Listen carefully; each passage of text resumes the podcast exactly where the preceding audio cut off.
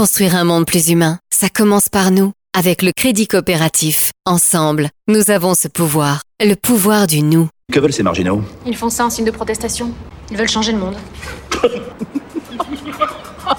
Changer le monde?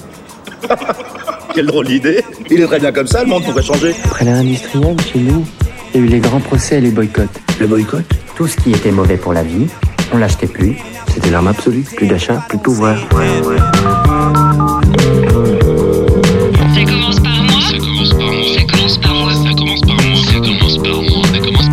Ça commence par moi, l'émission. Bonjour et bienvenue dans Ça commence par moi l'émission sur Rage. Moi c'est Julien, je suis très heureux d'être avec vous pendant cette prochaine demi-heure. Et parce que le monde de demain c'est aujourd'hui que ça se passe, nous allons répondre ensemble aux grandes questions de notre époque pour apporter des solutions efficaces et applicables directement dans notre réalité. Ça commence par moi, c'est l'émission de la transition éco-citoyenne qui donne la parole à des acteurs du changement. Ça se passe bien évidemment sur la radio Rage chaque semaine et vous pourrez Bien entendu, nous suivre sur les réseaux sociaux et retrouver le podcast sur iTunes et sur rage.fr. Après avoir euh, reçu euh, Flore Berlingen de l'association Zero Waste France la semaine dernière, nous continuons à discuter euh, l'impact des objets dans notre vie. Et si effectivement il est urgent de réduire le nombre de choses qui encombrent notre quotidien, il est aussi primordial de tendre vers de la qualité.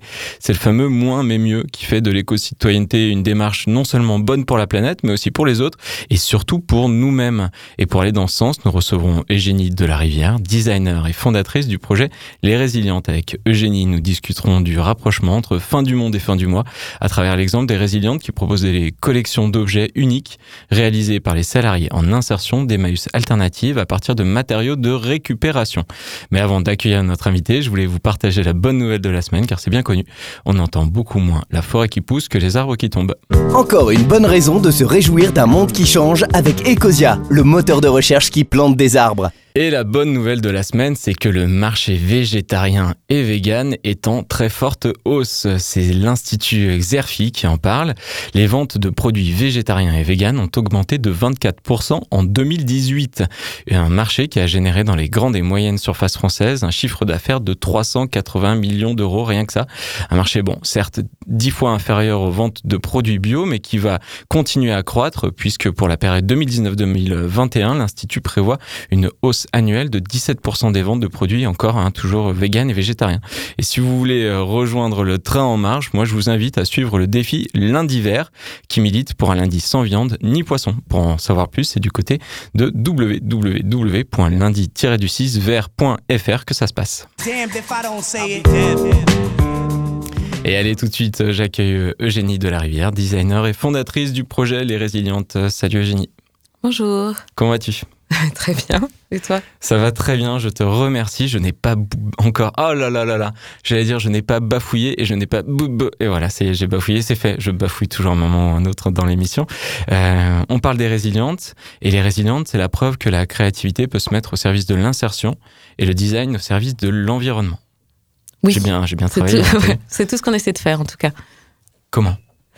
Euh, Comment? Donc en fait, les résilientes, c'est le studio de design d'Emmaüs Alternative. Donc l'idée, c'est de mettre la créativité au service de l'insertion en faisant travailler des salariés en insertion.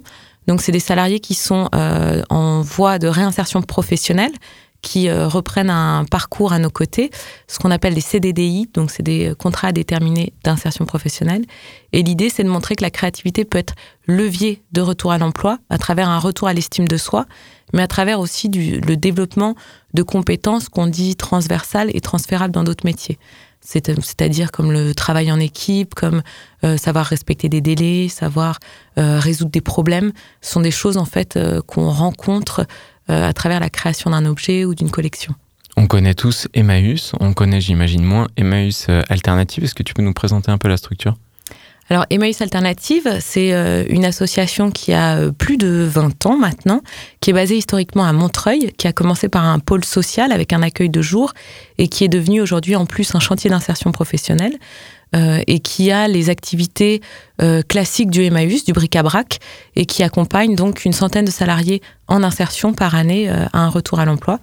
Et on a une, un peu moins d'une dizaine de boutiques à Paris et banlieue parisienne. J'ai lu que le leitmotiv de- d'Emmaüs, son souhait central, c'était de donner une seconde chance aux hommes, une deuxième vie aux objets et un bel avenir à la planète. C'est beau. C'est beau, hein Ouais, c'est vachement beau. Ouais. Vous, vous êtes en plein dedans. Nous, on est en plein dedans. Enfin, en tout cas, c'est la mission qu'on s'est donnée avec les résilientes, c'est de suivre euh, cette mission principale d'Emmaüs, que je trouve assez belle, et qui montre aussi que historiquement, Emmaüs a commencé euh, dans les années 50 quand même. Euh, de dire qu'aujourd'hui, c'est un souhait qui date quand même déjà et qui devient euh, très urgent aujourd'hui euh, de suivre. Hmm. On imagine en général, tu parlais des personnes éloignées de l'emploi, et donc du coup de missions d'insertion. On imagine en général des missions qui sont plutôt tournées vers la logistique. Des gens travaillent dans les ressourceries, ils remettent en état des objets, ils travaillent notamment dans des entreprises comme Recycle Livre, ils reçoivent des livres, ils doivent les trier. Là, on est dans un, projet qui tourne autour du beau, autour euh, du design, autour du goût. Comment ça marche? Oui, là, l'idée, c'est aussi de, euh, de sortir un peu des codes et de ce qui se fait euh, beaucoup aujourd'hui. Et donc, c'est, une, des, innovations quand même du projet Les Résilientes, c'est de dire qu'on va pas travailler sur des compétences qu'on dit techniques, c'est-à-dire qu'on prépare pas les gens à un métier précis qui soit du ménage ou du justement de savoir travailler en grande surface ou être euh, de la caisse ou euh, des choses comme ça, euh, mais sur des compétences qui vont être beaucoup plus larges et qui font que ça s'adapte aussi beaucoup plus à ce qui est devenu le travail aujourd'hui, où aujourd'hui le travail évolue sans arrêt, donc il faut presque que chacun, on développe nos propres activités, et il faut que nos salariés en insertion puissent faire de même. Et en plus, on s'est rendu compte aussi qu'il y a beaucoup de nos salariés qui viennent des métiers techniques, qui sont soit issus de l'immigration, euh, qui ont des métiers, des savoir-faire manuels, mais aussi euh, des salariés qui avaient ces techniques-là, euh, qui viennent du sentier, par exemple, qui ont bossé pendant des années. Le sentier s'est écroulé, donc on a beaucoup de couturiers qui ont un savoir-faire de dingue, et de se dire que c'est un peu dommage de rétrécir un retour à l'emploi à quelque chose qui devient très euh, pratico-pratique, ce qui est aussi très bien. Mais là, on essaie d'ouvrir vers quelque chose de nouveau et puis peut-être plus épanouissant, en tout cas pour ce genre de profil. Justement, qu'est-ce qu'ils en disent, les gens qui travaillent avec vous chez les Résilientes? Est-ce qu'ils vous font des retours particuliers par rapport justement à cette quête de, du design, euh, du, beau?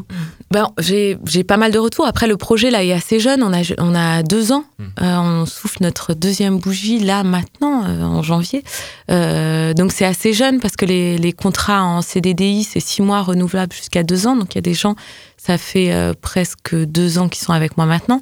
Mais pour la plupart, c'est quand même très épanouissant parce qu'on travaille sur euh, faire du beau à partir de ce qui partait euh, à la benne, parce que les matériaux qu'on utilise pour faire nos designs sont que les matériaux qui ne sont pas gardés par les associations comme Emmaüs. Donc ça veut dire que ce sont les textiles abîmés, ça va être euh, les livres qui sont aussi abîmés ou qui sont devenus obsolètes, les annales de bac de 98, euh, plus personne les veut, ou les séries d'encyclopédies. Ou... Donc on va travailler à partir de ces matériaux-là, qui étaient destinés à être des rebuts, et de faire du beau avec ça et de le rendre euh, de nouveau désirable. On peut pas s'empêcher aussi de, de se l'appliquer à, moi, à soi-même. J'allais dire à moi-même, mais c'est un peu vrai aussi. hein. C'est de dire qu'on peut sans cesse se réinventer. Donc c'est très valorisant pour eux. Et puis surtout aujourd'hui, dans la situation dans laquelle on est, on a un atelier boutique. Donc c'est vrai qu'ils ils voient aussi les gens qui achètent leurs produits. Hmm. Donc c'est super valorisant de, de se rendre compte de ça. Donc il y a, il y a ce côté très pragmatique de dire j'ai fait quelque chose, euh, j'ai vu que ça plaisait et je l'ai vendu, qui est un impact euh, très fort, mais pour n'importe qui, euh, n'importe qui qui fait quelque chose. Et après il y a, un autre impact aussi, c'est pour les personnes qui par exemple n'étaient pas du tout manuelles à la base, qui comprenaient pas trop pourquoi est-ce qu'ils arrivaient dans un dans un parcours comme celui-là ou pourquoi est-ce qu'on leur proposait une activité comme les résilientes et qui se sont rendus compte justement que bah, ça les aidait à canaliser leur énergie, par exemple, pour euh, dans le la, dans la création et dans le faire un objet, il y a des choses qui sont très répétitives jus- jusqu'à être méditatives Ouais, en fait sûr. quand on va faire du tricot, du tissage. Donc ça, ça aide aussi à faire une bulle, une parenthèse dans un parcours social parfois difficile et qui peut aider à créer cette parenthèse et sans que euh, les personnes soient forcément euh, très liées euh, au faire avec les mains et qu'ils y voient un, un énorme avantage. Il y a cet avantage-là de dire, bah, en fait, quand je viens à l'atelier pendant 4 heures, je pense pas à ma vie d'à côté. donc ça, c'est les gros retours que j'ai en fait. Ouais, bien sûr. On est très bon pour le- la création de, de suspense. hein. Ça fait 10 minutes qu'on parle des, des résilientes et on n'a pas du tout euh, parlé des, des produits que vous, mettez en vente. Parce que On n'a même si euh, du coup ça donne envie aux gens, j'imagine, d'aller derrière sur Internet. On donnera le, le site tout à l'heure. Euh, Ouais. Très rapidement, qu'est-ce que vous, qu'est-ce que vous faites exactement? Et bien en fait, les résilientes, euh, très rapidement, c'est le studio de design d'Emmaüs Alternatif. Donc on crée des objets à partir de récupération. L'idée, c'est de faire euh, du petit objet de décoration et petit mobilier pour la maison, euh, de faire des créations en série. Donc, mais chaque pièce est unique. Et on travaille principalement à partir de textiles. On va faire des lampes à partir de cintres en métal, des corbeilles à partir de morceaux de laine, des tapis, euh, des petites tables basses en, Des partir coussins, de livres, ouais, des Les tables coussins. basses sont très jolies. Voilà. Mhm. Plein de choses différentes. Et puis, on espère élargir les gammes. Euh, on, on- on se freine beaucoup sur, sur justement les lancements de nouveaux produits, parce qu'on n'est pas beaucoup. Il y a trois salariés pour l'instant. Donc, après, quand on lance un nouveau produit, il faut produire derrière. Ouais, il faut assurer, il faut à la demande. Faut faire de la série. Donc, euh, donc, on essaie de se freiner un peu, mais on, on a plein d'idées. Et tout ça, c'est donc disponible dans les boutiques, mais aussi euh, avec un site internet qui donne un peu une, une visibilité des, des produits. hein. On ne peut pas les acheter en ligne, si je dis pas Alors, de bêtises. on, on pouvait les acheter en ligne. Pour l'instant, la boutique est hors ligne, mais sur Ouais. le label Emmaüs, qui est le site euh, de boutique en ligne euh, du Occasion, mouvement ouais. Emmaüs, exactement, où chacun peut avoir sa boutique. Donc, on a une petite boutique qu'on remettra en ligne dans les prochains mois.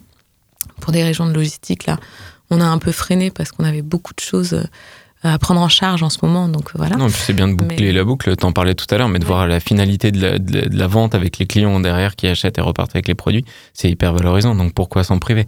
Oui, exactement. La vente directe, c'est ce qu'il y a de super, mais euh, la vente en ligne aussi, on a toujours des mots euh, d'encouragement, donc c'est c'est quelque chose qui est plus euh, euh, anonyme, mais on a quand même, en général, les gens envoient des petits messages euh, euh, pour dire que les produits leur plaisent. Redonne-nous rapidement le, le site internet, s'il te plaît, pour Donc des le, sur le label Emmaüs, la Ouais. boutique Les Résilientes. Et sur le label Emmaüs, vous allez voir aussi euh, plein d'autres boutiques Emmaüs euh, partout en France. Donc vous pouvez trouver du bric-à-brac, mais aussi de- des créations made in Emmaüs dans plusieurs Emmaüs de France. Génial.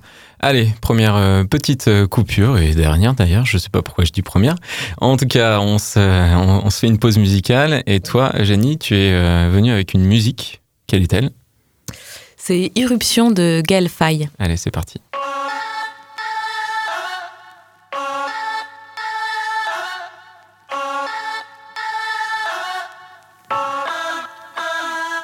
On sort en trombe, en ombre, on se déverse en pleine, en centaines, en millions, en milliards ou en millièmes de quelques simples gouttes. À des marées humaines, des jaillissements d'aurore, pour éclairer des emblèmes, des lanternes dans la tête.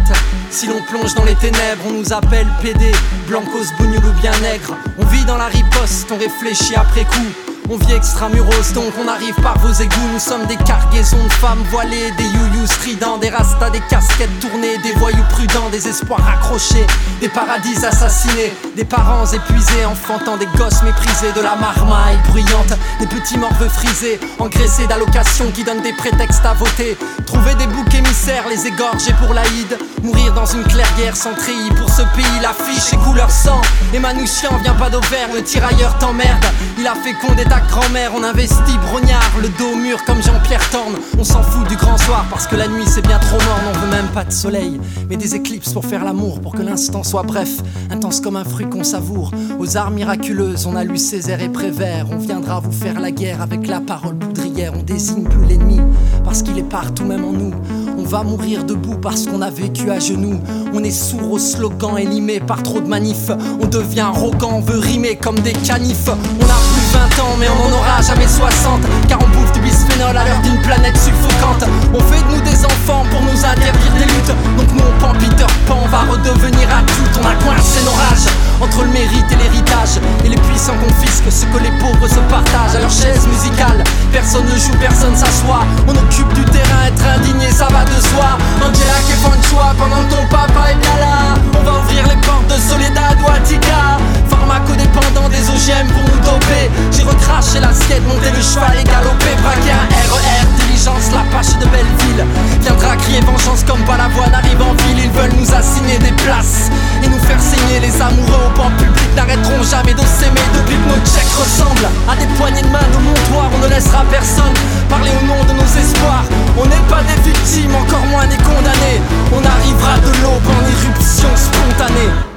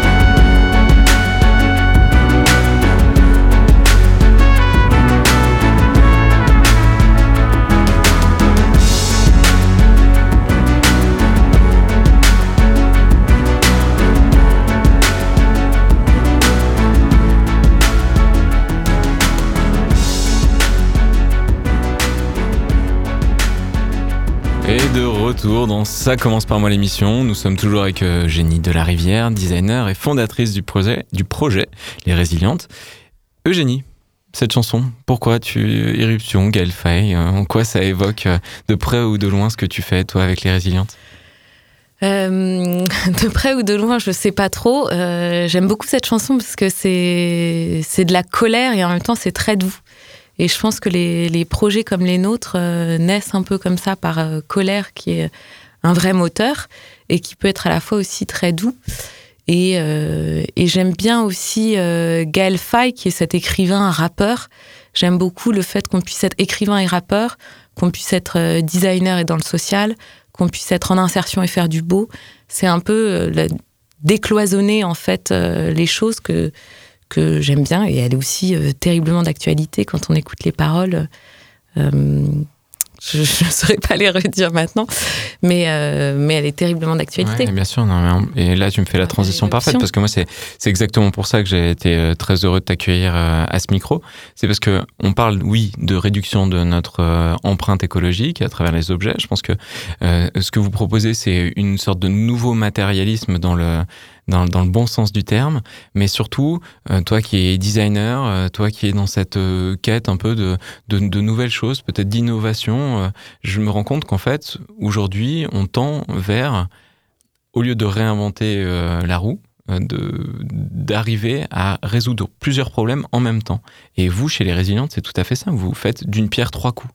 Vous Mm. proposez des objets beaux, vraiment beaux, dont on est fier. Vous vous arrivez à faciliter la réinsertion des personnes éloignées de l'emploi. Et en même temps, vous, réutilisez des matières qui auraient dû être normalement euh, jetées, euh, enterrées ou incinérées. Oui, c'est- c'est très ambitieux. Bah oui. Euh, on essaye, c'est le départ, c'est le début. On espère que ça va durer. Mais c'est vrai que c'est notre ambition, notre triple ambition en fait. Comment ça t'est venu cette idée? Pourquoi tu t'es dit bah tiens voilà plutôt que de simplement faire de beaux euh, objets, je vais les faire avec des personnes éloignées de l'emploi et en plus à partir de de, de matières euh, destinées à la poubelle.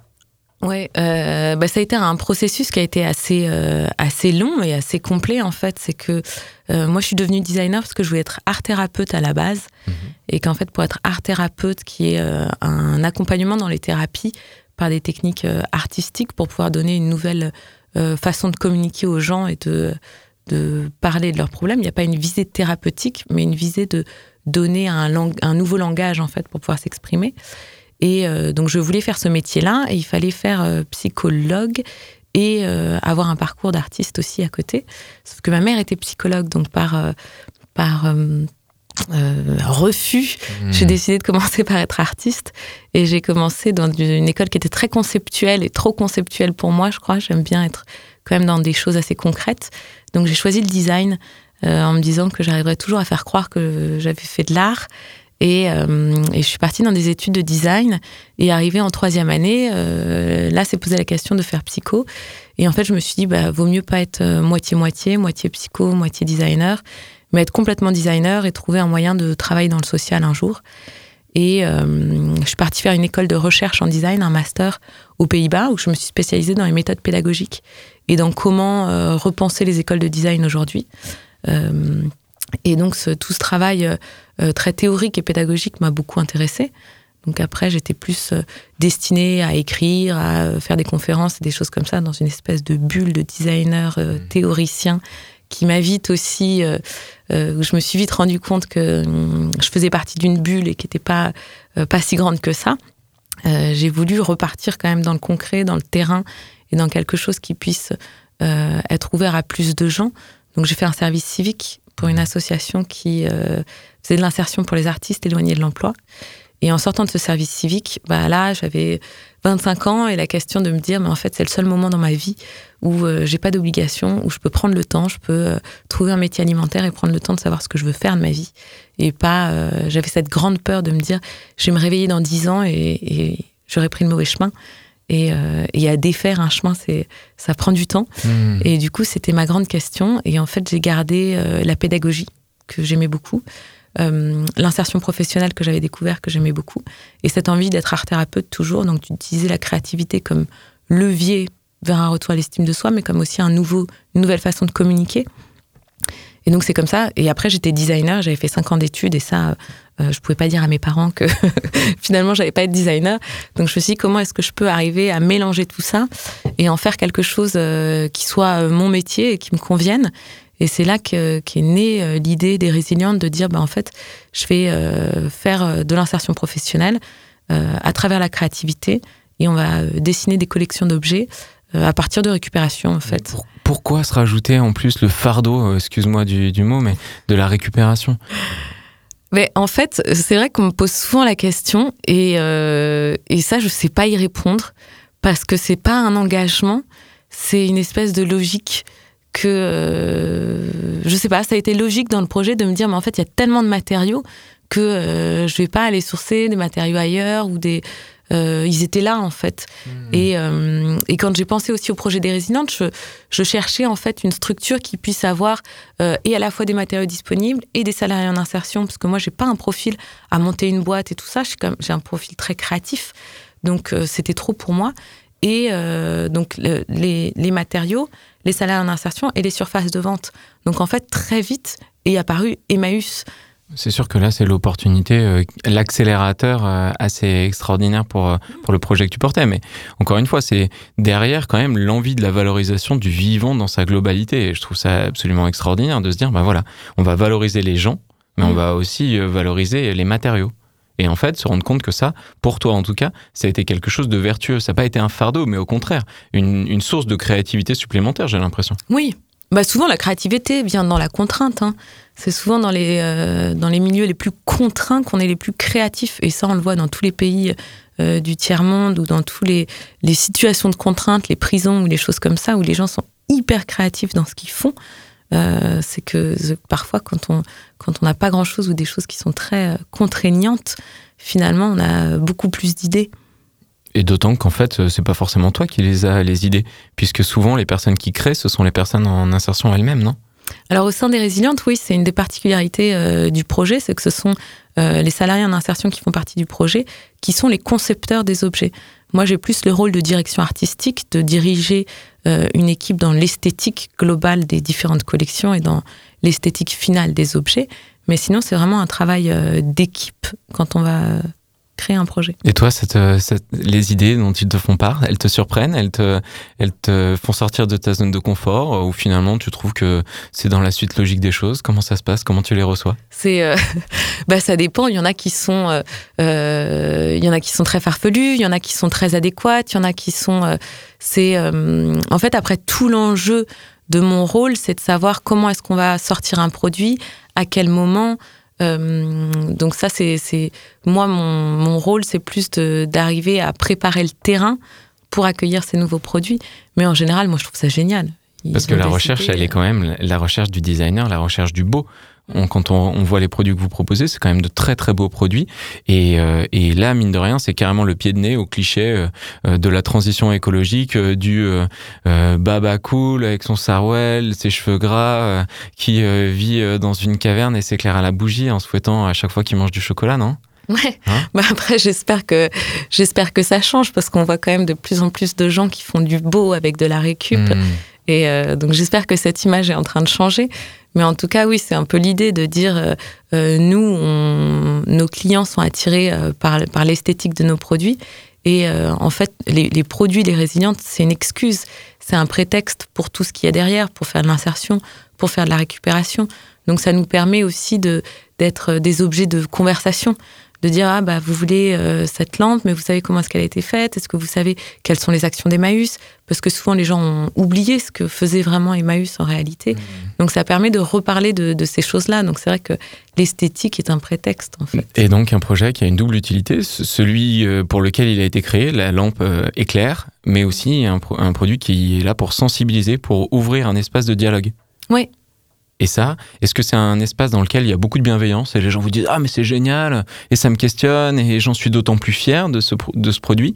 Ou est-ce que ressort aussi rapidement le la critique qui peut aussi s'entendre de oui mais ça c'est encore quelque chose qui est à destination des bobos euh, ça coûte cher et puis voilà. Est-ce que tu as, entendu ça ou je me plante complètement Ah bah carrément on a les deux on a euh, On a les deux. On a en boutique, par exemple, des gens qui vont venir et qui vont dire Ah là là, c'est complètement bobo, c'est hyper cher. Et puis finalement, quand on prend vraiment le temps de leur dire Mais vous savez ce qu'il y a derrière? Si vous voulez, on va visiter l'atelier, il est juste à l'étage, euh, je vous raconte ces histoires et tout. Souvent, on arrive quand même à tourner euh, le- justement cette pensée négative en disant Ah oui, mais en fait, c'est vrai qu'il y, y a tout ça qui est derrière. Et euh, donc, ils comprennent le, le- le prix des produits.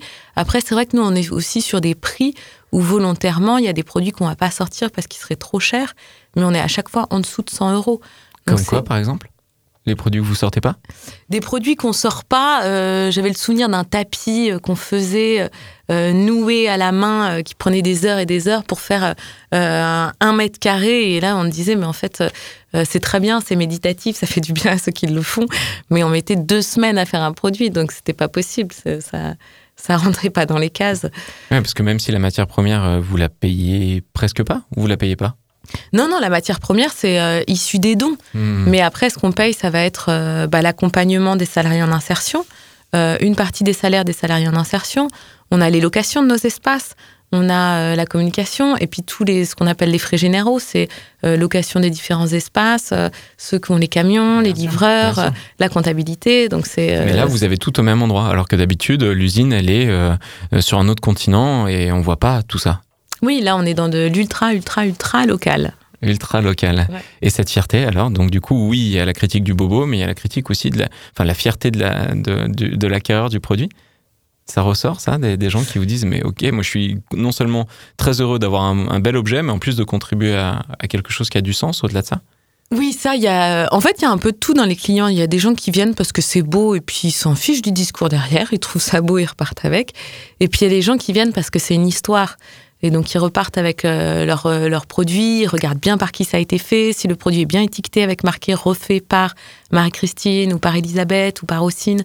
parce Donc, que ce que tu dis, c'est Adama. que vos produits sont pas faits, vos produits sont refaits. Oui, nos produits sont refaits et chaque produit est étiqueté euh, avec euh, signé par la personne qui l'a refait du coup. Et donc ça, ils repartent avec un petit bout d'histoire et je pense que ça c'est important aussi pour les clients. Donc il y a oui cette, euh, je sais pas si on peut appeler ça une fierté, mais euh, en tout cas ce contentement de dire bah j'ai quand, quand je parlerai de ma lampe, j'aurai une histoire à raconter euh, d'où elle vient. Et toi, tu disais avoir fait ces études de design, etc. Et je te, je te posais l'idée de l'innovation à tout prix, et donc euh, de, de design qui peuvent parfois paraître un peu euh, euh, presque superflus, inutiles, ou qui, qui créent des, des besoins plutôt qu'ils de répondre à vraiment, vraiment des besoins vitaux. Est-ce que toi, tu as cette perception-là? Euh, L'année dernière, on avait notamment euh, interviewé euh, dans cette émission une personne qui faisait des confitures. Bon, voilà, rien d'extraordinaire, mais ces confitures, elles étaient comme tes produits sont refaits, elles, elles étaient rebelles. Parce qu'en Ouais. fait, c'était avec des produits euh, qui étaient sur le point d'être euh, jetés. Et elles sont trop bonnes, ces confitures. Mm. Et en fait, est-ce que ce serait pas cette innovation dont on a besoin, l'innovation de la frugalité? Est-ce que tu avais cette euh, idée en tête dans cette, dans cette optimisation des choses, dans cette optimisation qui, qui en fait, font travailler ensemble des choses qui n'auraient pas forcément eu lieu d'être ensemble? C'est la question la plus longue du monde que je viens de te poser. Hein je sais pas si je l'ai tout à fait, mais, euh, mais non, je, vais revenir à cette idée de, du produit comme prétexte. Euh, moi, ce qui m'intéressait de lier, c'était le côté euh, créativité et insertion. de montrer la valeur de la créativité aujourd'hui qu'on a oublié et qu'on oublie de plus en plus le lien avec la main, le faire avec la main et de, de le faire revenir et de montrer son importance et euh, le côté design et environnement et design et social. Après, euh, les produits, on ne fait pas un design euh, qui est extraordinaire et super in- innovant dans le monde du design. C'est vrai que l'innovation, bah, moi aussi je bafouille, l'innovation dans le monde du design, pour les résilientes, ça va être ce, côté de lier insertion et créativité et d'être un studio design dans un chantier d'insertion professionnelle. Génial, bravo. Et ben voilà, comme toutes euh, les émissions, on, en- on en- on reste sur notre belle dynamique. 13 émissions, 13 moments euh, de, de demi-heure qui passent comme ça en quelques, en quelques secondes. Moi, je te remercie, Eugénie, pour cet échange passionnant. Merci mille fois. Euh, et pour rappel, je redis quand même que si les personnes veulent avoir des informations sur les résilientes, ils peuvent commencer par aller faire un tour sur le, votre site web qui s'appelle, enfin, qui s'intitule www.les du 6 résiliente avec un s.com. Voilà. Et voilà, ouais, et voilà, ça commence par moi. L'émission, c'est terminé. Moi, je suis ravi d'avoir passé ce moment en votre compagnie, de vous avoir donné de nouvelles pistes à explorer pour faire de 2019 l'année de l'éco-citoyenneté. On lâche rien. Merci à Rage pour son soutien et merci à Raph à la technique. Si vous voulez réécouter ou partager cette émission, je vous donne rendez-vous sur rage.fr ou sur iTunes. Continuons à construire un monde meilleur, continuons à être heureux et je vous dis à la semaine prochaine. Salut!